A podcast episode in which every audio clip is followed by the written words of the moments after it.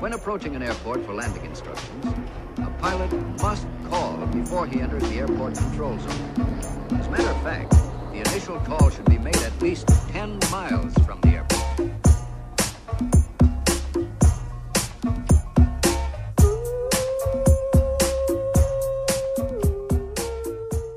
Como é que é, maltinha? Daqui a vossa Boombex. Bem-vindos ao episódio número 27 de Fuso. Como é que estão, meu pips? Estão bem? Estão a derreter? Pronto. Eu também. Eu também. Tenho umas grossas gotitas de suor a escorregarem desde a prega das nálagas e a desaguarem agora aqui no tornozelo e eu consigo seguir o percurso delas pela perna abaixo apenas com a mente. É uma meditação bela, harmoniosa e super relaxante. Uh, bom, malta, uh, desculpem esta demora uh, na publicação. Eu ontem tava, estava de fim de semana prolongado num sítio recôndito. Dá sempre um ar meio misterioso, não é? Mas pronto, vocês sabem que, eu, que a pessoa é um pouco mais reservada quando vai assim para fora. Apesar de tudo, não gosto de pôr a minha location para todos os sítios que vou, porque justamente quero estar sossegadinha. E, e pronto, eu não tinha, não só não tinha um sítio silencioso para gravar, como depois também não tinha rede para publicar depois. Portanto, estava ali um bocado entalada e decidi que, que publicaria hoje. Mas estava num bom monte, monte que é. Pronto, como é Portugal neste momento. Estava a pensar, se vocês tivessem um monte, como é que lhe chamavam? Eu gosto sempre daqueles nomes tipo Monte do Silêncio, ou, ou com nomes de árvores tipo Monte do Sobreiro e Monte das Oliveiras, não é? Metade do Alentejo são montes com, com estes nomes, que podiam ser nomes de vinhos também, não é? Uma, ou, ou, animais também funcionam. Animais de caça. Monte da Perdiz. Monte da Raposa. Muito, muito isto. Não há tipo nenhum animal de repente da selva aqui. Género, monte do hipopótamo. É, absurdo, é um universo que não faz parte desta paisagem. Um, eu digo-vos, malta, eu se tivesse um monte, eu chamava o meu monte monte de merda. E não dizia nada aos turistas. Compreendem? Ficava assim uma private malandreca só minha. Estão a ver? E as pessoas depois entravam e tinham assim uma espécie de uma explicação, uma plaquinha que dizia assim: uh, monte de merda has been in the Bomba family for more than a hundred years and has kept its original architecture and traditions. Please welcome and enjoy Monte de Merda's beautiful sightseeings and taste its locally produced wine, Monte de Merda Verde e Monte de Merda Rosé. Visit Portugal. Visit Monte de Merda. Alentejos Finest. Pronto, está aqui. Está feito o meu anúncio para o meu monte, o monte de merda. Que muito agradável, ser muito agradável. Realmente, pronto, também, quer dizer, também é para onde nos leva a merda. É uma coisa que já. que, que transmite paz que, que, que é, um, é, é, um. Não é? A merda é, é, calma, transmite calma quando uma pessoa tanto despacha a merda. Está calma, está serena. E é um bocadinho esta a sensação que eu gostaria de ter no meu monte. É a sensação depois de mandar aquele chamado barro entalado há muitas horas, que depois não é nada como aquela sensação de alívio. E é esse tipo de alívio, de sensação de calma interior que eu gostava que os meus convidados tivessem, os estrangeiros que me visitassem. Está bem? Gosto. Gosto deste conceito para o meu monte. Um, ou, então, ou então também lhe podia chamar uh, Monte de Vênus. Olha! Olha! Monte Vênus, uh, gosto. É, tipo, os hóspedes chuchavam-se na boca. Estão a ver? Todos. E depois só se podia andar nu. Hum? Estão a ver? Este género.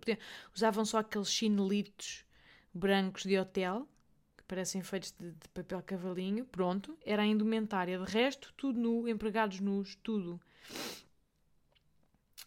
Uh, na recepção, pronto, pagavas com com manobras sexuais, não é? Não, não havia cá cartões de crédito. Até é mais higiênico. Era sempre, ah, bom, vou então proceder ao pagamento com felátio.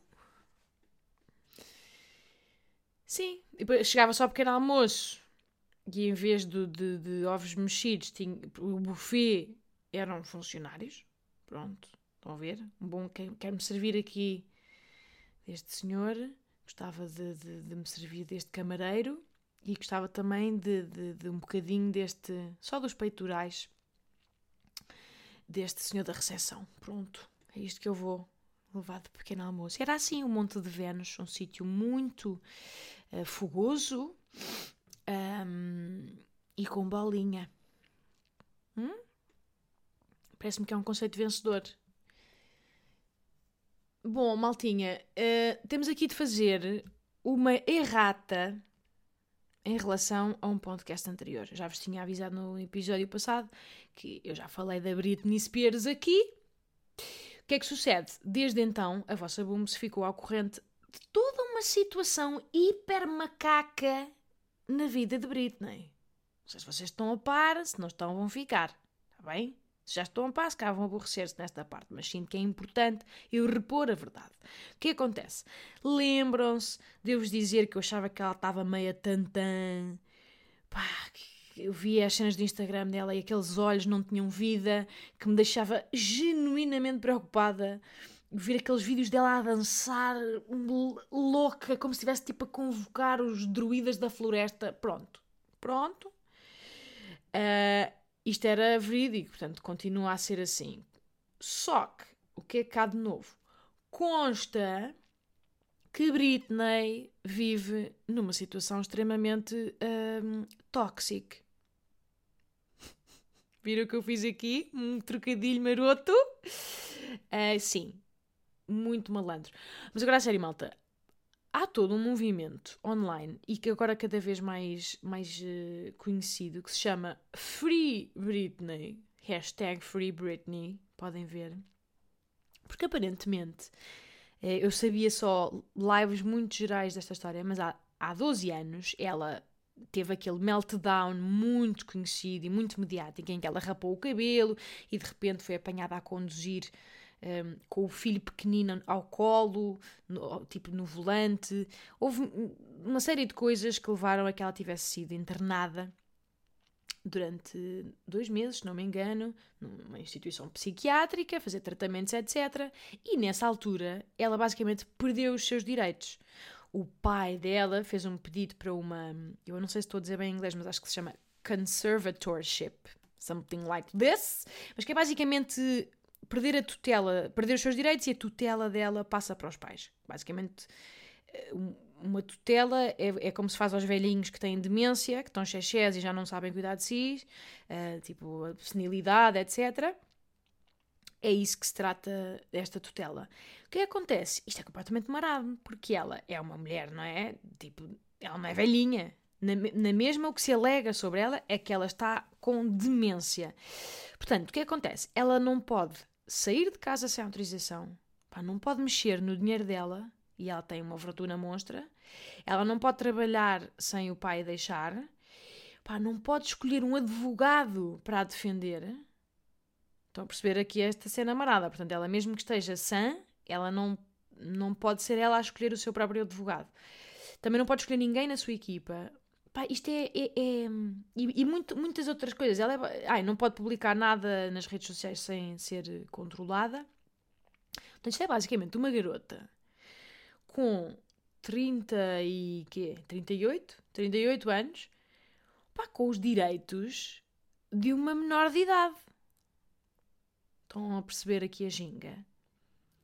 Porque uma tutela deste género normalmente ou seja, eh, normalmente entrega-se a tutela de uma pessoa neste que não está apta, entrega-se a uma pessoa de boa fé, a um pai, a uma mãe, que no fundo cuida, digamos, da vítima até ela estar mentalmente apta a reassumir o controle, etc, etc. O que é que acontece?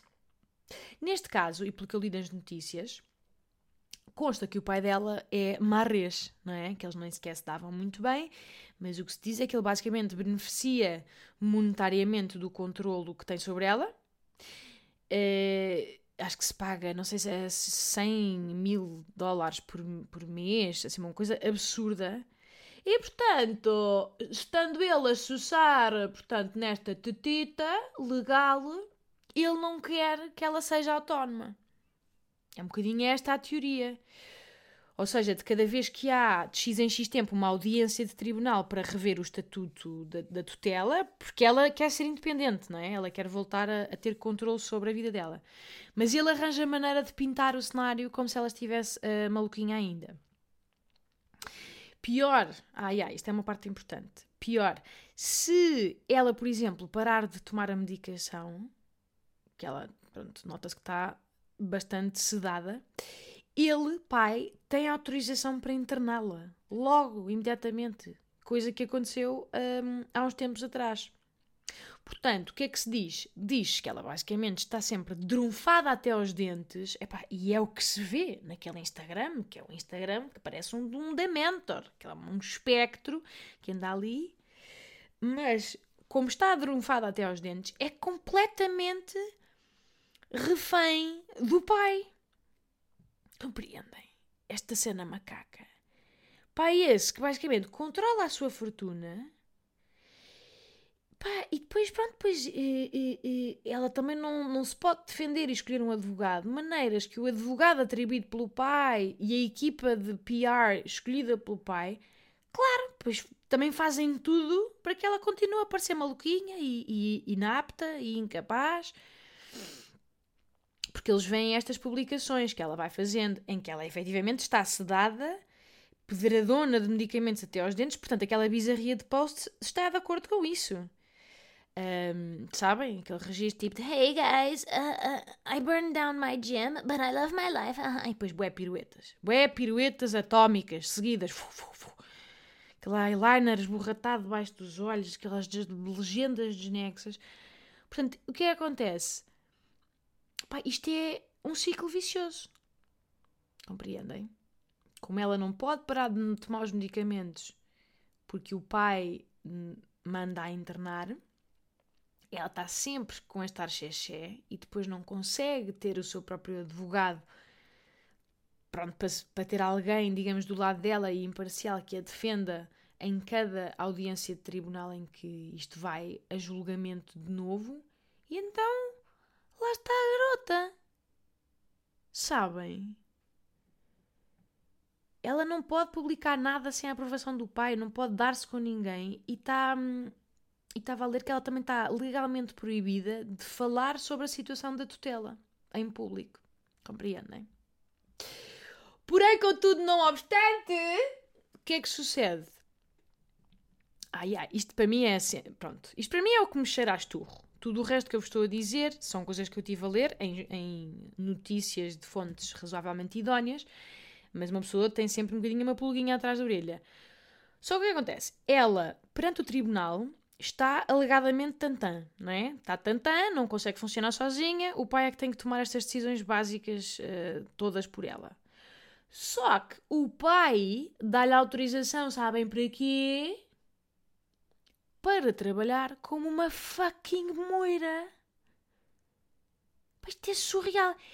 Malta, ela, desde que perdeu a sua autonomia, há 12 anos, ela basicamente já lançou três álbuns, já fez pá, N tours mundiais, já teve uma residência de 4 anos em Las Vegas Portanto, vocês estão a ver. Uh, estamos a falar de milhões e milhões e milhões de revenue. Portanto, ela, ela está a trabalhar como se fosse uma, uma, uma cantora normal. Portanto, pergunto: como Catano é que a consideram apta para trabalhar, não é? Com esta exigência, mas depois não pode ir ao Starbucks pedir um cappuccino sozinha. Sabem? Tipo, é chalupa para mexer no seu dinheiro. Mas para faturar 159 milhões em concertos e não sei o quê, pois que é fortuna essa para ser gerida pelo pai, ai, estranho, not so much. É aqui que há gato, malta. Isto é um bocado verdade. Portanto, ela, ela nunca poderia uh, estar completamente xexé e na mesma estar a ser convidada. Ah, ainda teve no American Idol, nos Ídolos, a ser uh, jurada Portanto, ele está, está, a fazer imensas coisas e uma pessoa que é, que é tantã e não, não, pode, não é autorizada a sair sozinha, desculpem, também não pode uh, ter uh, a responsabilidade de trabalhar neste nível. Portanto, o que se diz é que o pai, de certeza que Xuxa desta situação, foi daqui, deste, de toda esta conclusão, que surgiu o movimento A Free Britney. 2020 é um ano tão esquisito. Yeah, hashtag Free Britney. Eh, que basicamente a própria mãe até já subscreveu, porque acha que ela também está refém do pai.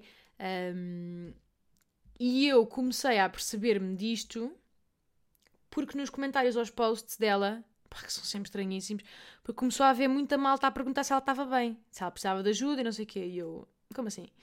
Um, e depois começavam a dizer: um, usa uma camisola amarela no teu próximo post se estás prisioneira do teu pai. E ela no post seguinte, pimba, topa amarelo. Ou seja, começaram a achar que ela estava a pedir ajuda em código, via Instagram, basicamente. Mas pronto, depois, entretanto, a malta já comentava todos os posts com todas as cores, não é? Claro, tipo, é, wear pink if you need help. No, wear blue if you need help.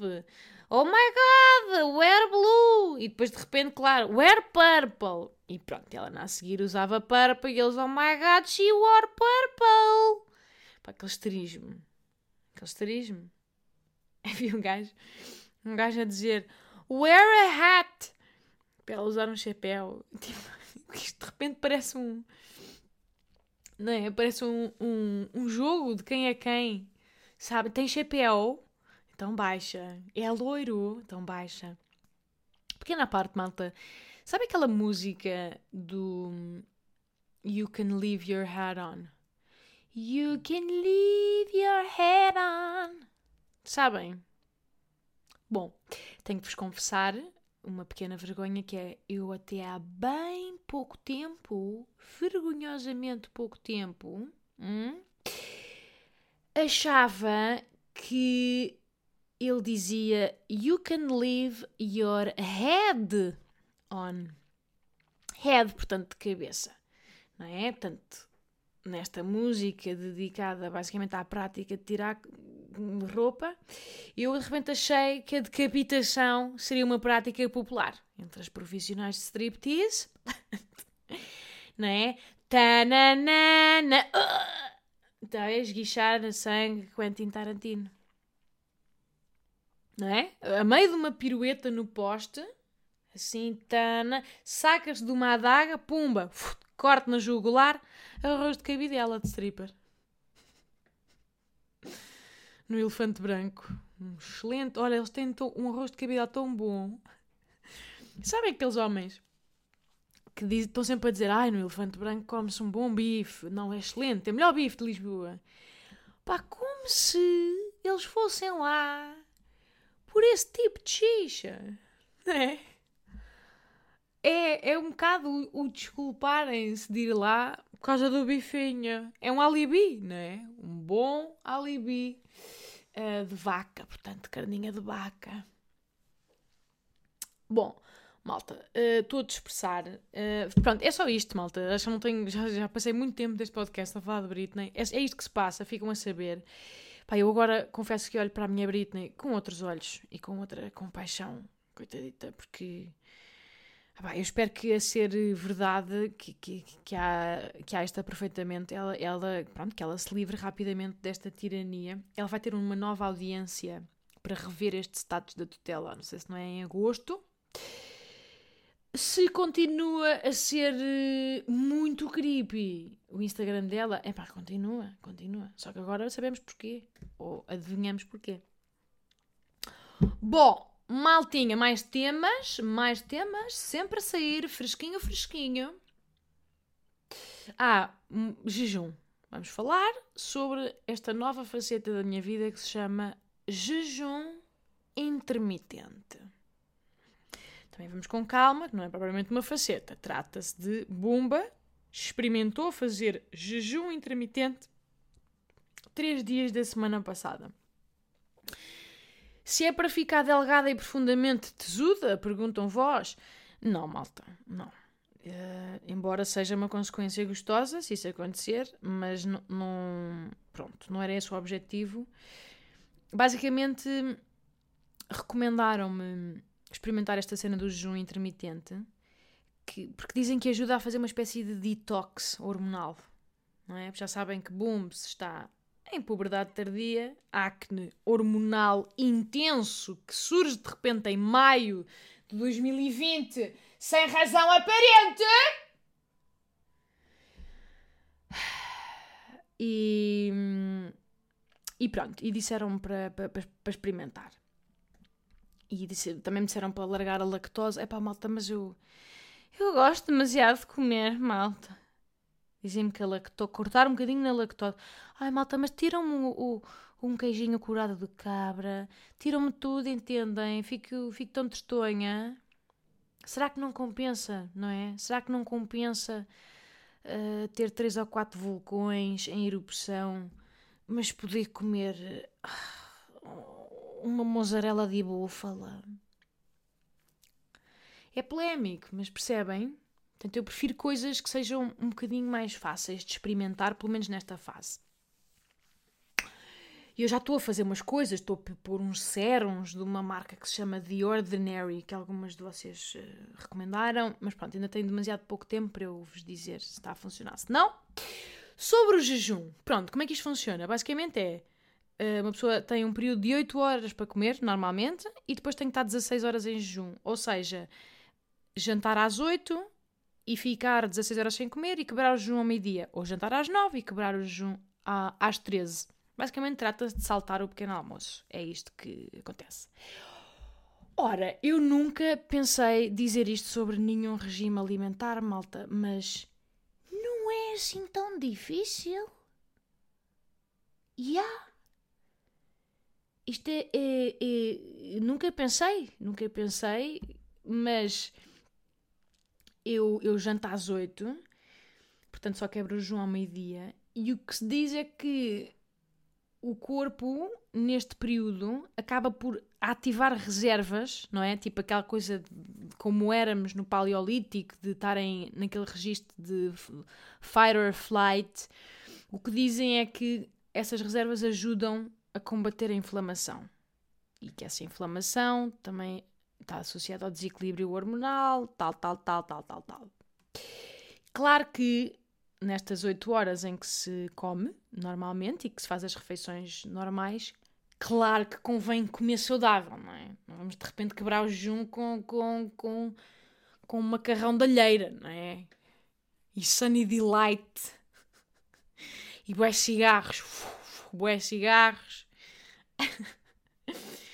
Depois despejas assim diretamente na boquinha uma ta a taça do fondue de chocolate. Não, malta, não. Mas eu até achei possível. Porque. Hum, eu só experimentei. Eu vou só experimentar mais uma semana, não é? Ver se faz efeito no borbulhame. Se não caguei. Também não estou aqui. Não sei até que ponto é que é uma coisa muito sustentável lá lá long. Uh, mas pronto, dizem também que o jejum intermitente tem efeitos maravilhosos em milhões de coisas. Porque é como vos dizia, era como o corpo funcionava antigamente. E não, eu não quero voltar a caçar. Não quero voltar a caçar e recoletar. Já passámos o paleolítico, por isso mesmo eu quero um Uber Eats entregue à porta. É para que a evolução aconteceu por uma razão. Compreendem? Um, mas sim, o que é que vos posso dizer sobre o jejum? Pá, o que é mais difícil, acho que é, é ali aquela muralha das 11 da manhã em que uma pessoa já, já, já comia um gnu, estão a ver, já está com fomeca. Mas eu acho que é mais ansiedade psicológica do que propriamente fome. Mas eu também não sou uma pessoa que acorde com muita fome. Pois ali a partir das 11 estou quase constantemente com fome até ir dormir. Mas de manhã não é assim um abalo tão grande na minha rotina. Pá, é ridículo, malta. Digam-me se isto não é tão triste. Eu no primeiro dia. no primeiro dia. Epá, eu tive tanto medo de sofrer com fome que esta vossa bombs eram 19h59, estão a ver? No bater das 20, que era onde começava uh, o jejum. Epá, eu um minuto antes de, de, de, de, ter de começar o jejum, epá, fui tipo Cinderela, estão a ver? Comecei a ouvir as badaladas, pom, pom, estão a ver? O tempo a chegar de eu finalmente entrar em jejum. Então o que é que eu fiz? Em pânico. Não tava, eu não tinha fome, já tinha acabado de jantar, porém, contudo, pânico. Portanto, fui ao frigorífico, pão, vez badaladas, eu já com o, olhar injetado de loucura, abri um tupperware ao calhas. Ai, malta, eu não me orgulho do que fiz, malta. O que eu fiz? Eu dei uma dentada numa batata doce cozida. Sem nada. E sem qualquer propósito. Fui só para queimar o último cartucho de tempo, malta. Eu peguei no que estava mais à mão e depois fiquei ali a mastigar, muito triste, muito triste, muito abalada com o que acabei de fazer, mas fiquei ali a mastigar porque senti que precisava de fazer uma caminha de comida, uma última caminha de comida antes do deserto das 16 horas. Percebem? Se isto é triste, é é bastante triste. Eu percebi logo, quando acabei de, de morder, eh, tinha casca e tudo, sabem? Mordi assim a ponta da batata inteira. Pensei, bem, vamos lá, só para, que, para aproveitar. E depois fiquei ali. Eh, já me estava a arrepender, ainda não tinha acabado de morder, já estava arrependida a pensar, porquê? Eu não, porquê? Não, não tenho fome sequer, portanto, isto é só ansiedade. Eh, e pronto. E mastiguei aquela batata cozida até ao final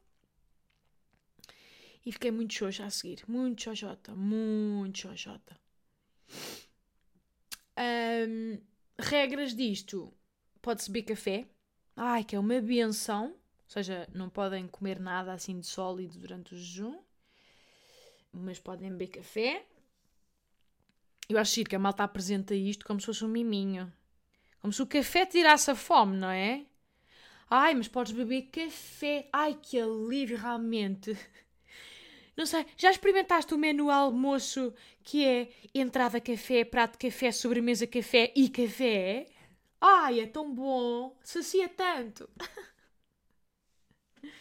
que aconchego, que aconchego esta dose de café, mais café. Yeah. Um, há uma certa fominha, mas não é intolerável no meu caso. E eu sou uma pussy, malta. Portanto, tem sempre que nivelar por baixo. Eu sou uma pessoa com muito pouca força interior e, e muito pouca resiliência nestas coisas. Portanto, como vocês sabem, a vossa boom começa uma dieta segunda-feira às 10h30 e às 13h30 já estou a asneirar e, a, e abalada, não é? Como se tivesse passado uma aprovação. Ai, comer um leite de creme. Ai, meu Deus, que saudades! Isto sou eu. Portanto, se eu vos estou a dizer que até achei acessível. Mas, mas reparem, eu não, não vos estou a recomendar, uh, até porque nem sequer sei se isto tem uh, efeitos prejudiciais para a saúde se for feito sem, sem, sem pá, controle do nutricionista e não sei o quê. Estou só a dizer que me recomendaram para isto da, da pele e eu estou a experimentar, mas de uma forma muito sensata, que é dois ou três dias e ver se me dou bem, se não com isto. Acho que se vocês quiserem experimentar, devem fazê-lo também com, o mesmo, com as mesmas rédeas curtas. Uh, o que é que é bom? Pá, o, a vantagem para mim é que depois podem comer o que gostam. Ou seja, não é uma dieta que tem grande nazismo de calorias. Vocês depois podem mandar um bom arrozito de tomate ao almoço, um, um bom fatoco de broa, um queijo flamengo. Pronto, tipo comer normalmente. Uh, desde que não sejam obesos mórbidos dos Estados Unidos, podem comer normalmente. E depois têm que cumprir o horário e não podem disparatar nessa parte. Olhem, se tiverem comentários, reflexões sobre isto, chutem. Uh, isto para mim ainda é novo, mas há, sei que isto é um bocado uma moda, portanto há muita gente a experimentar. E eu também logo vos digo como é que está a correr para a semana ou assim. A vossa querida adolescente Betty Feia, neste caso Bumba Feia, logo vos dirá. Até porque estas coisas depois precisam de tempo. A pele não reage rapidamente, demora um tempo a assimilar. Mas pronto, até ver eu sinto que está tudo mais, mais ou menos na mesma. Talvez só um niquinho melhor. Mas é assim que estamos, a vossa Bombs, com 17 anos de maturidade de pele. Isto está a ficar longo, malta. Olhem, vou terminar apenas com, com uma reflexão que li no outro dia. Achei muito interessante. Deu-me um bocadinho a volta à pinha. Espero que vos dê a vocês também. Que é o seguinte. Se vocês têm, vamos supor, 30 anos neste momento, e vamos imaginar que vivem mais 60 anos, otimista, eu não vou viver de certeza, porque pronto, porque problemas de saúde e má vida no geral. Mas vamos supor que vivem mais 60 anos. Atentem nisto. Vocês já só têm mais 15 mundiais de futebol para assistir, malta. Na vida. Hum? E esta, hein? Mas, isto aqui para mim foi arrepiante.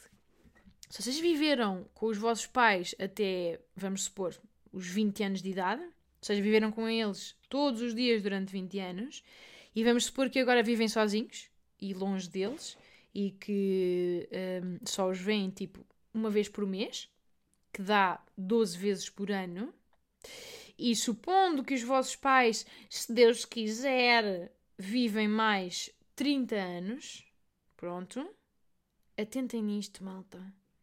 Vocês já só têm mais 360 vezes para estar com eles na vida.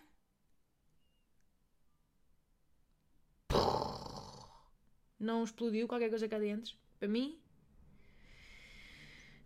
é que isto significa, basicamente, que vocês já desfrutaram de 90% do tempo total que vão passar com eles na vossa vida.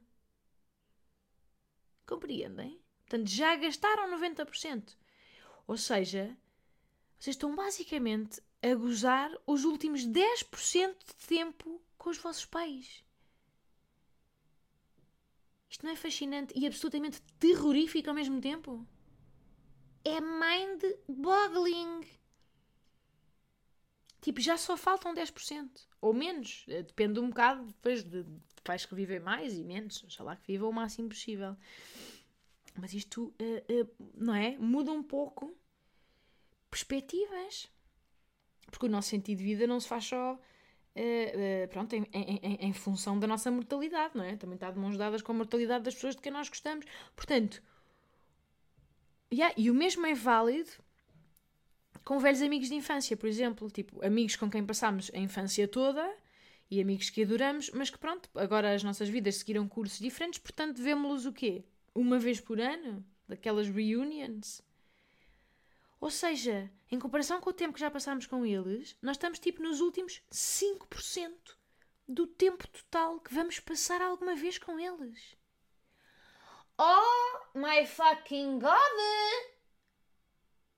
Isto não ajuda a pôr as coisas um bocadinho em, em perspectiva. Eu fiquei abalada, malta. E fiquei com uma espécie de FOMO.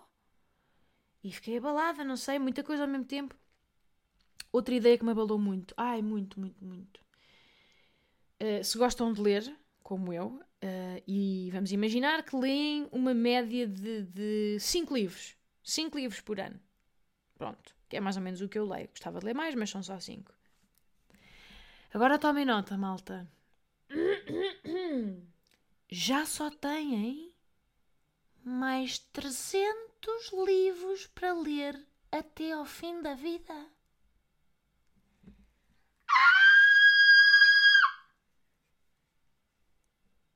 Porra. Porra. Fiquei muito em baixo com esta conclusão, muito em baixo. Porque eu para mim, malta, tenho todo o tempo do mundo. Para ler todos os milhões de livros que me interessam é tipo, uh, não é? Adiar sempre. Não, depois leio, depois leio. Não, não, não, não, não, não. não.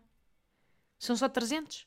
Portanto, destes 300, de certeza que ao longo da vossa vida até já olharam para mais de 300 livros e pensaram: ah, gostava de ler, gostava de ler, aquele também, gostava de ler aquele e aquele e aquele. Não, não, não dá, não dá, porque vão falecer. Falecemos entretanto.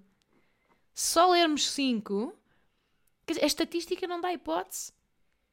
Até nos podíamos esforçar e ler tipo 6, ou 7. Ainda assim, por enquanto não obstante, não são, não são livros suficientes para a vontade que temos para ler. Uh, não sei, fiquei. Fiquei muito abalada porque, pá, destes 300 livros que eu tenho para ler, eh, tipo, 7 deles já estão empilhados na minha, na minha mesinha de cabeceira, por ler, compreendem? Portanto, eu já estou a atrasar, já estou a atrasar. Portanto, estou ansiosa, estou a perder tempo. A morte está aí, estou quase a falecer, estou a 300 livros de falecer. Não sei, não sei. E pensem numa coisa, malta. Levem isto no coração. Se levam alguma coisa deste podcast, levem isto. Ainda assim, há quem leia Afonso Noite Luar. Entendem? Pronto. Fiquem só com esta ideia. Ah.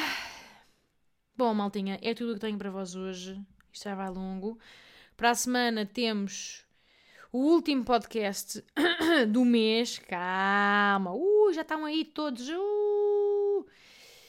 É, a vossa Boombex vai de férias em agosto, está bem? Em agosto não vai haver podcast. Boombex vai estar offline também, como de resto acredito que todos vós. A banhos uh, na praia ou no lavatório, porque praias vai ser complexo com semáforos e merdas. Mas, mas pronto, e depois logo, logo vos direi quando é que regressarei em setembro. Fiquem atentos. Muito obrigada por ouvirem. Espero que estejam bem, com uma boa ventoinha ou um bom AC a tornar estes dias suportáveis. Saudades vossas e Thank you.